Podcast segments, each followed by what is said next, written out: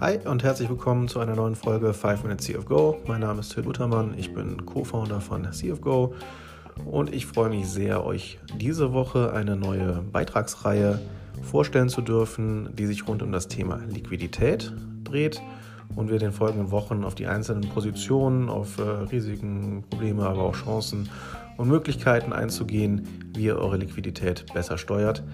Wir sind nämlich der Meinung, dass Liquidität ganz, ganz wichtig ist für euch als Startup, aber auch äh, als KMU, wo ihr ähm, tatsächlich, wo sich alles drum drehen sollte, was Finanzanalysen und Auswertungen anbelangt, da es nichts anderes ist als die Fähigkeit eures Unternehmens, ähm, Zahlungsverpflichtungen termingerecht und in korrekter Höhe nachzukommen und zu tracken, ob ihr genug Zahlungsmittel habt.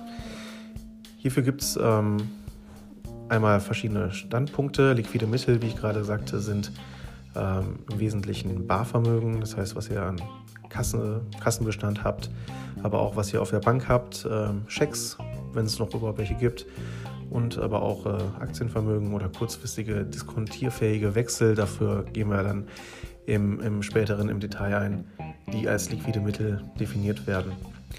Ähm, es gibt so in der Theorie, aber auch für die Praxis durchaus anwendbar verschiedene Liquiditätsgrade, die ich euch gerne in heute in der heutigen Folge einmal für den Überblick kurz darlegen möchte, um dann später eine tiefere Diskussion darüber dann eingehen zu können. Also zunächst gibt es einmal die Liquidität ersten Grades und die ist recht einfach berechnet. Und zwar nehmt ihr nur die flüssigen Mittel und teilt sie durch kurzfristige Verbindlichkeiten.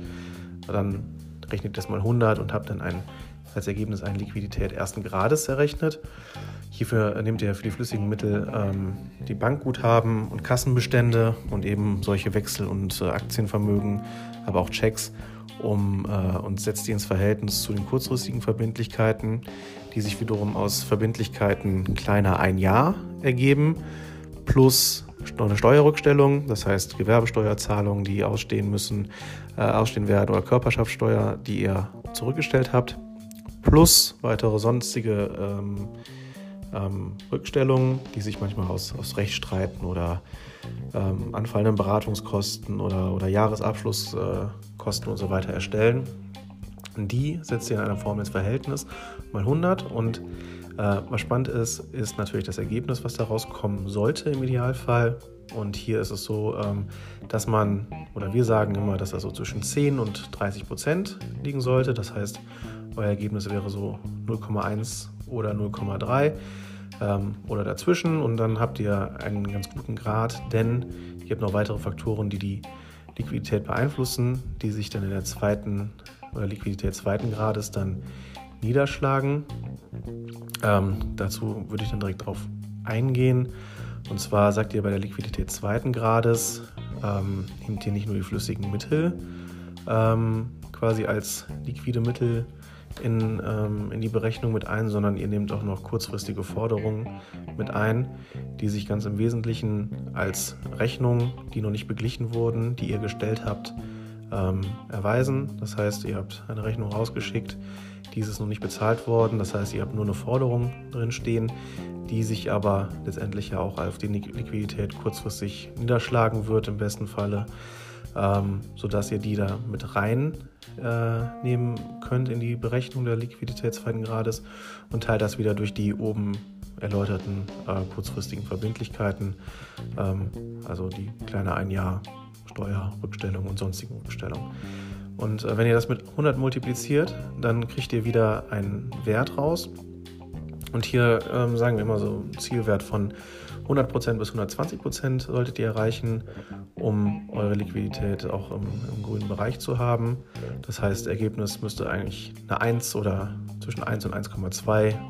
Höher ist natürlich auch nie so ganz verkehrt, aber das wäre optimal, wenn ihr so zwischen 1 und 1,2 dort raus habt, ähm, um liquide zu sein. Ähm, es gibt noch eine Liquidität dritten Grades.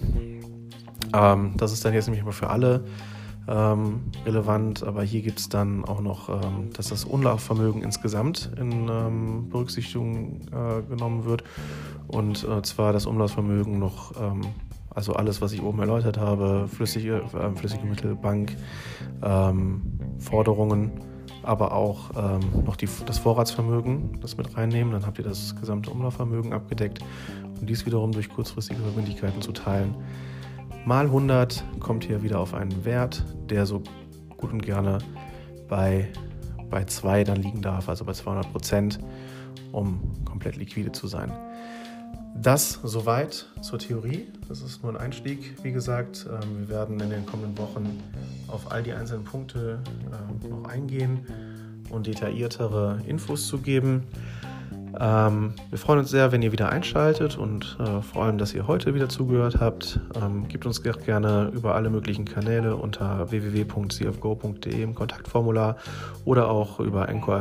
Das ist übrigens eine sehr coole Funktion, wo uns direktes, äh, direkte Sprachnachrichten schicken könnt und Feedback geben könnt oder aber auch Fragen einreichen könnt dazu, die wir dann sehr, sehr gerne in den folgenden Wochen dann aufnehmen werden in unsere Podcasts, um euch die Informationen zu geben, die ihr auch wirklich hören wollt.